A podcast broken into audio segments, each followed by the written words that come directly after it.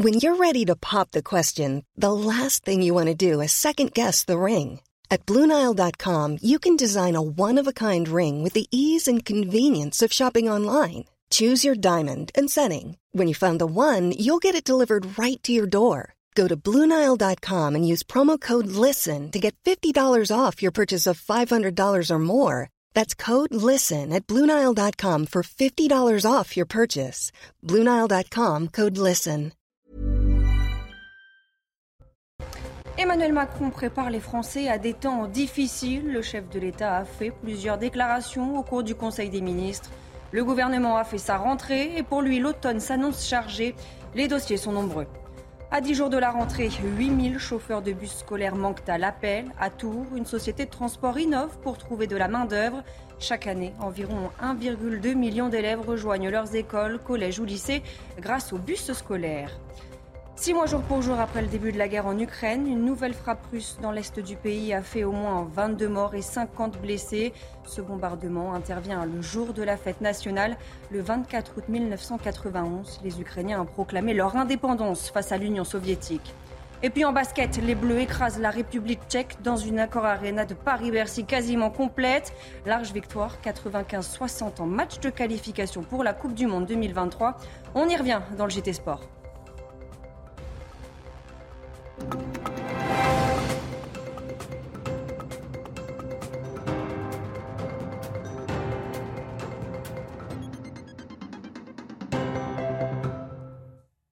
Bonsoir à tous, je suis ravie de vous retrouver pour l'édition de la nuit. À la une, le gouvernement a fait sa rentrée.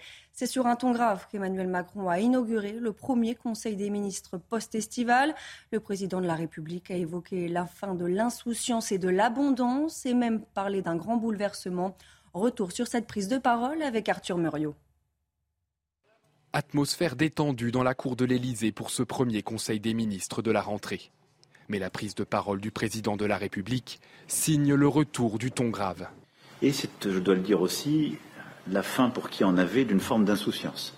Cette fin de l'abondance, cette fin de l'insouciance, cette fin des évidences montre que c'est au fond une grande bascule que nous vivons, face à laquelle, évidemment, nos compatriotes peuvent réagir avec beaucoup d'anxiété. Emmanuel Macron prévient, face à la période d'incertitude dans laquelle nous rentrons, il n'y a pas de place pour la démagogie. Dans un monde complexe qui fait peur, euh, ça peut toujours sembler séduisant de dire ce que les gens veulent entendre. Alors, il se trouve que parfois, ce que les gens veulent entendre et ce qui est efficace est utile. Mais il faut d'abord raisonner en se demandant si c'est efficace et utile. Au cœur des inquiétudes, trois grandes problématiques citées par Emmanuel Macron. L'invasion de l'Ukraine marquant le retour de la guerre sur le territoire européen, l'incertitude autour des cyberattaques et le changement climatique dont les effets dramatiques ont été visibles cet été avec les incendies. Face à ce dernier point, le président de la République se montre déterminé. Mais nous le savons, nous aurons aussi des choix euh, clairs et forts à prendre après la saison que nous venons de vivre. Pour affronter ces enjeux, Emmanuel Macron appelle à l'unité du gouvernement et de la majorité, sans détailler les efforts demandés aux Français. À propos des Français, justement, le président leur demande de faire des efforts, mais après un discours pessimiste dans la matinée, Emmanuel Macron a nuancé ses propos dans une interview chez nos confrères de Challenge. Regardez ce qu'il déclare. Nous continuerons à défendre les finances des ménages français en favorisant toujours la création d'emplois et en réduisant encore nos dépendances énergétiques et par des dispositifs d'aide ciblés pour ceux qui en ont le plus besoin. Nous voilà de nouveau optimistes et déterminés et nous avons de quoi l'être en effet. Notre industrie renaît enfin, le plein emploi est à nouveau à portée de main. Une période de plein emploi et pourtant de nombreux secteurs peinent à recruter. C'est le cas encore et toujours de la restauration. Écoutez. L'équipe qui est là actuellement tire sur la corde, on les fait travailler plus qu'ils ne devraient. Bon, parce que les gens sont motivés.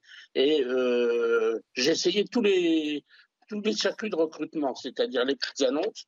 Je suis allé au vivier de Pôle emploi sans spécifier que la personne devait avoir une expérience en hôtellerie que l'on aurait formé, sa lettre de, motivation devait nous servir de base.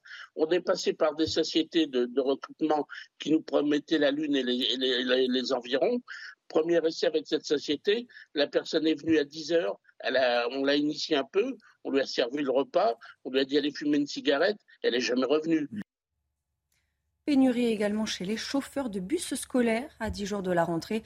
Il manque 8000 conducteurs. Les organisations patronales des transports scolaires allument leur feu de détresse. Les parents aussi sont inquiets. À Tours, une entreprise de transport a innové pour trouver de la main-d'œuvre. Reportage de Régine Delfour, Solène Boulan, Thibault Marcheteau. Le récit signé Arthur Muriot. Voici notre simulateur de conduite. Euh, c'est un outil de travail qui nous permet d'une part d'assurer la formation de nos conducteurs, mais aussi d'aider au recrutement de nouveaux conducteurs. Des outils comme celui-ci, c'est peut-être la solution pour pallier le manque de conducteurs. Dans cette société de transport à Tours, on compte une centaine de cars scolaires. Mais à quelques jours de la rentrée, une dizaine de véhicules se retrouvent sans conducteur. Une pénurie qui s'explique par le manque d'attraction du métier, et ce, depuis plusieurs années. Depuis le Covid, euh, des personnes pendant cette période sont parties vers d'autres métiers. Les gens ont évolué, ont plus de difficultés par rapport aux horaires de travail, puisque aujourd'hui, euh, être conducteur de car, c'est commencer tôt le matin, finir tard le soir, avoir plus ou moins d'activités en cours de journée, parce y a bien un petit peu d'activités périscolaires pour euh, les piscines, mais ça reste des temps partiels. À l'image de Christophe, le secteur recrute aussi des profils en reconversion.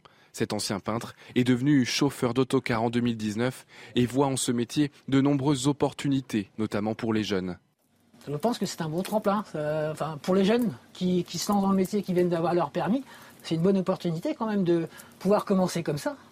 Et par la suite, il y a moyen d'évoluer, mais il faut forcément commencer.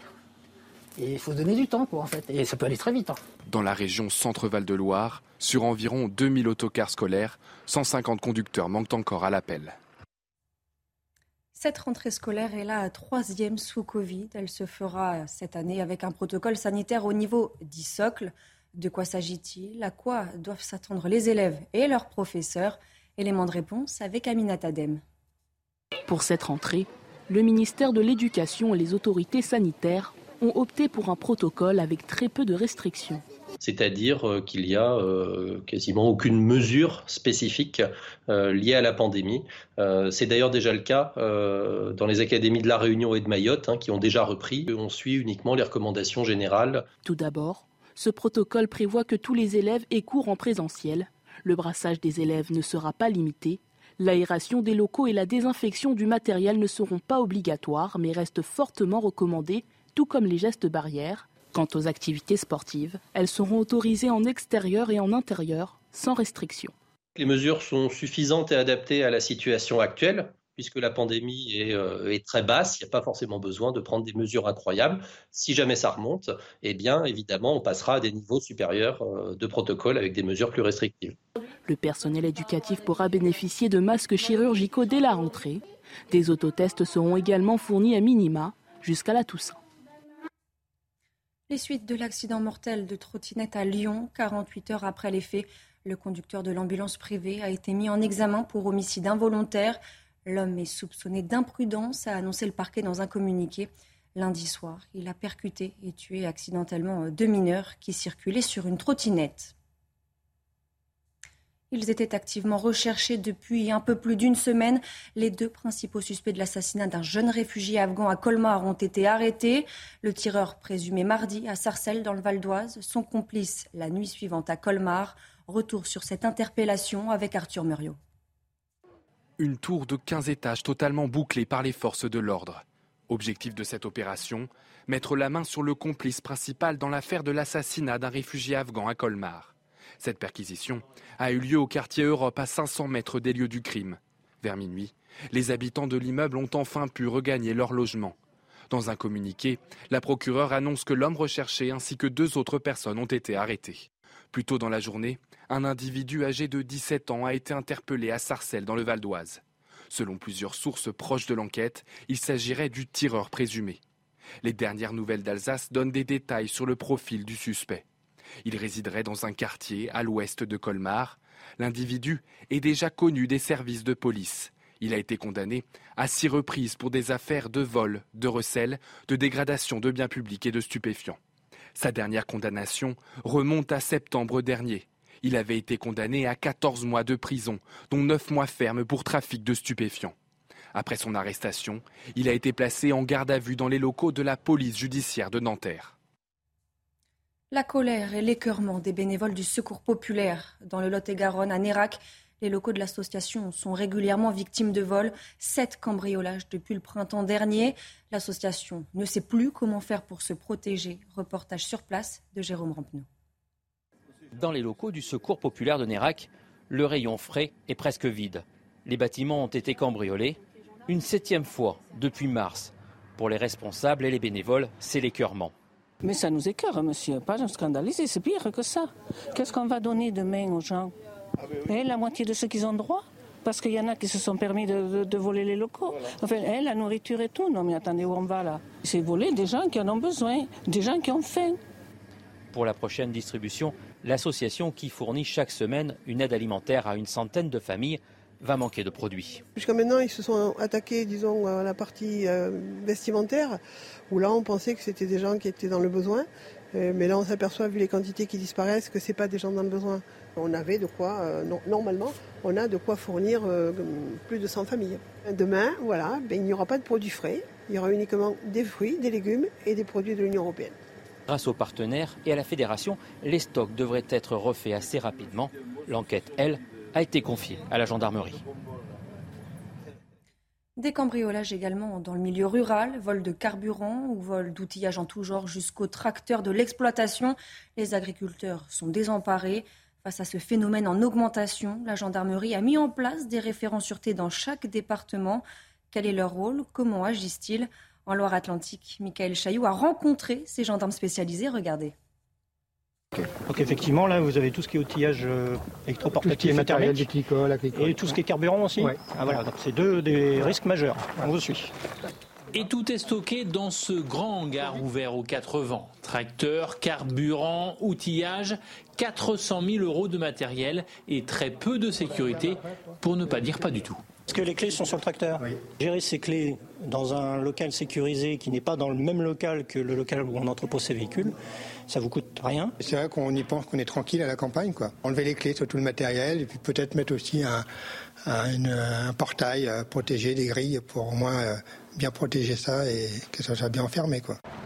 Alors que les vendanges débutent avec de nombreux va-et-vient impossibles à contrôler, les référents sûreté de la gendarmerie multiplient les visites préventives chez les viticulteurs pour qu'ils sécurisent leurs installations. Sur l'ensemble de l'année, c'est à peu près 40 000 bouteilles est estimé à peu près à 250 000 euros. La délinquance, en fait, elle, est, elle peut être d'opportunité, puis parfois, ça peut aussi, effectivement, être des vols ciblés. On parle ici de vols sur commande, du vin, du carburant ou encore des gros engins. Par exemple, en 2019, un tracteur était volé chaque jour en France pour une filière implantée en Europe de l'Est.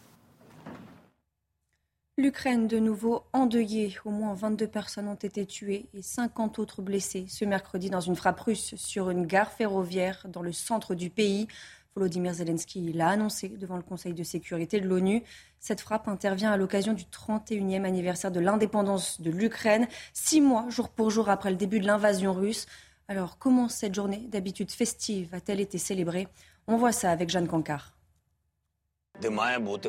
C'est une mise en scène chargé de symboles pour un discours du président Zelensky inédit, celui de la fête de l'indépendance de l'Ukraine, la plus importante de l'histoire du pays. Depuis la place de l'indépendance à Kiev, le président ukrainien adresse un message de résistance à son peuple au milieu de chars russes calcinés. Chaque nouveau jour est une raison de ne pas abandonner. Après un si long voyage, nous n'avons pas le droit de ne pas aller jusqu'au bout.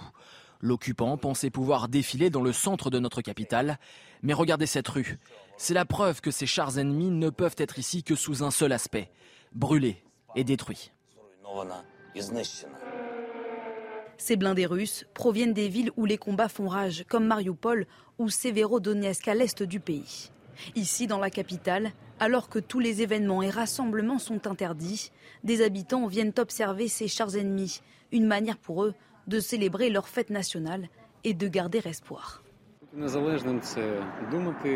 Être indépendant, c'est penser, parler et faire ce que l'on veut, même en temps de guerre. Et c'est ce que fait l'Ukraine ici. Je pense que nous pouvons vraiment gagner et c'est très beau de voir ici l'effort de guerre sur ces lieux patriotiques qui rassemblent. À quelques mètres seulement de la célèbre place Maïdan, là où se tient traditionnellement la parade de cette fête de l'indépendance, comme ici l'année dernière, les défilés laissent désormais place à ces drapeaux qui commémorent les Ukrainiens morts dans ce conflit, mais dont le nombre exact reste encore impossible à définir. Les États-Unis, toujours déterminés à soutenir le peuple ukrainien, le président Joe Biden a annoncé ce mercredi une nouvelle aide militaire à l'Ukraine, près de 3 milliards de dollars. Ce que l'on sait sur cette nouvelle aide avec notre correspondante à Washington, Elisabeth Guedel. C'est l'aide militaire américaine destinée à l'Ukraine la plus importante en six mois de guerre, près de 3 milliards de dollars, qui va permettre à Kiev d'acquérir, et c'est euh, Joe Biden, le président américain, qui le précise dans un communiqué, d'acquérir des systèmes de défense aérienne, d'artillerie, des munitions et des radars. Euh, cette somme provient directement des caisses du Pentagone, donc ça va prendre un peu de temps, au moins un an, pour que ces nouvelles armes arrivent sur le sol ukrainien. Preuve que les États-Unis s'attendent à ce que ce conflit dure. D'ailleurs, Joe Biden ne s'en cache pas. Toujours dans ce communiqué, il indique que ces 3 milliards de dollars doivent permettre à l'Ukraine de continuer à se défendre sur le long terme. En tout, les États-Unis ont apporté plus de 10 milliards et demi de dollars euh, de soutien financier au gouvernement ukrainien. Joe Biden promet de continuer à soutenir le peuple ukrainien au moment, dit-il, où il continue la lutte pour défendre sa souveraineté. La Maison-Blanche a toutefois mis en garde ses ressortissants qui sont encore en Ukraine en les exhortant de quitter le pays au plus vite. Emmanuel Macron entame ce jeudi une visite officielle de trois jours en Algérie. Un déplacement tourné vers la jeunesse, indique l'Élysée. Mais derrière ce sujet officiel s'en cachent beaucoup d'autres et des plus sensibles. Jeanne Cancard nous explique. Sa dernière visite en Algérie remonte au début de son premier mandat en 2017. Rapidement, lors de sa déambulation, Emmanuel Macron avait été interpellé sur un passé franco-algérien qui ne passe pas. On a cette histoire entre nous. Mais moi, j'en suis pas prisonnier. Mais vous, vous avez quel âge? Mais vous avez jamais connu la colonisation. Qu'est-ce que vous venez m'embrouiller avec ça? Vous, votre génération, elle doit regarder l'avenir. C'est justement vers l'avenir et la jeunesse que le président français veut tourner cette nouvelle visite. Après son entretien en tête-à-tête prévu ce jeudi avec le président Tebboune, Emmanuel Macron rencontrera de jeunes entrepreneurs à Alger vendredi. L'objectif de ce déplacement, tenter de refonder une relation abîmée par plusieurs mois de bruit mémoriel, sans pour autant mettre ce sujet au cœur de sa visite. Autre thème que l'Élysée ne souhaite pas au centre des discussions, mais qui sera inévitable, celui du gaz. Les Européens, pressés de réduire leur dépendance au gaz russe, se tournent de plus en plus vers l'Algérie. Les deux présidents devraient aussi évoquer l'épineux sujet des laissés-passer consulaires, indispensables pour expulser des clandestins algériens du territoire français. À l'automne, pour faire pression et obtenir davantage de laissés-passer, Paris avait décidé de réduire de moitié le nombre de visas accordés à l'Algérie. Avec cette visite, Emmanuel Macron va donc tenter de sonner la fin des hostilités. On ouvre ce journal des sports avec du basket et l'écrasante victoire de l'équipe de France contre la République tchèque, 95 à 60 en match de qualification du Mondial 2023. Après un début de rencontre manqué, les Bleus ont très largement dominé les Tchèques en deuxième mi-temps.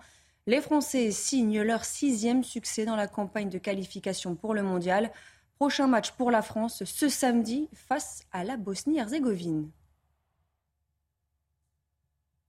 En football, l'Olympique de Marseille a officialisé ce mercredi l'arrivée de l'international ivoirien Eric Bailly. L'ancien défenseur de Manchester United est officiellement prêté par le club anglais avec une option d'achat qui s'élèverait à 6 millions d'euros. Une option d'achat qui deviendrait même obligatoire si Marseille se qualifie pour la Ligue des Champions. En rugby, avec l'arrivée cet été du nouvel entraîneur Pierre Mignoni et de nouvelles recrues au RC Toulon, le club compte bien effacer sa dernière saison, plus que mitigée. On voit tout ça avec Clara Mariani. Les sommets plutôt que la rade. Là est toute l'ambition nourrie par le RCT à l'aube de la nouvelle saison. Il est clair que l'objectif, il ne peut pas y en avoir un autre, c'est de retrouver le, le sommet du rugby français et européen. Renoué avec le glorieux passé, le RCT en effet n'a plus goûté aux phases finales du top 14 depuis 2018. Trop long pour le triple champion d'Europe et quadruple champion de France. Ciment du 15 Varois, l'état d'esprit né en fin de saison dernière, à la faveur de la folle remontada qui a permis à Toulon d'espérer jusqu'au bout accrocher le top 6 après un début de saison calamiteux. Il faut que ça reste euh, en mémoire et qu'on sache s'en servir dans euh, la frustration, mais euh, qu'on la bonifie, qu'elle devienne positive. À Toulon, l'heure de la révolte a sonné et les hommes de Franck Azema sont désormais accompagnés de Pierre Mignoni, nouveau directeur du rugby, un tandem au discours déjà bien compris. Certes, les Toulonnais ont dégraissé à l'intersaison, mais ils se sont surtout attachés les services de quelques pointures.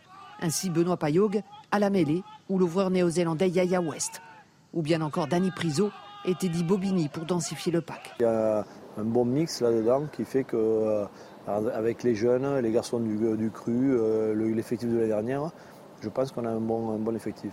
Si Toulon entend conquérir l'Hexagone, il veut aussi poser sa patte sur l'Europe en Challenge Cup. Finaliste malheureux en mai face aux loups, les Rouges et Noirs ont plus qu'une revanche à prendre.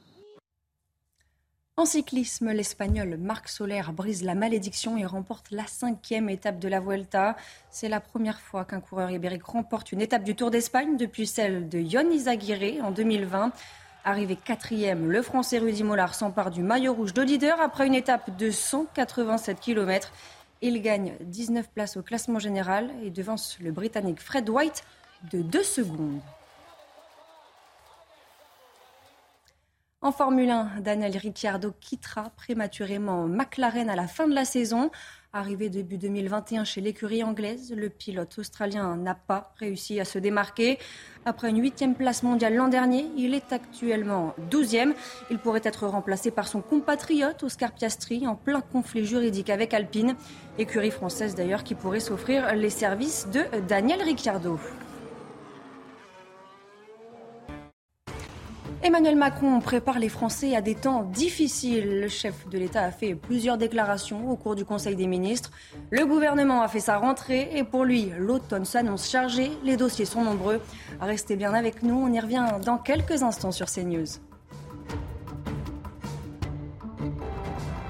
Retrouvez tous nos